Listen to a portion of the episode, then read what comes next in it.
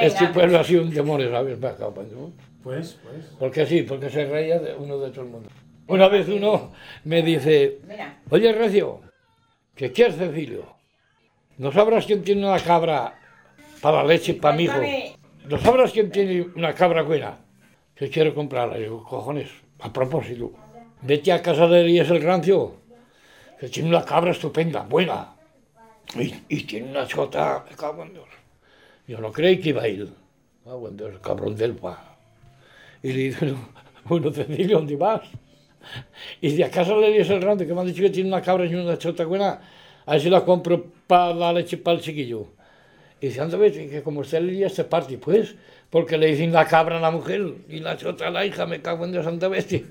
Era la cabra, mujer. Y era prima mía, prima carnal de mi padre, con que va me decir un día la Petra que venía a mis arrecio, ¿qué quieres? Que no estoy en venta, que ya he oído que nos sacaron la guía. Porque había que ir a por la guía al veterinario cuando vendías ovejas o cabras. Este pueblo ha sido tremendo, amigo. Ahora no, que no existe en el mapa. Tenemos unos gobernantes que vamos para adelante.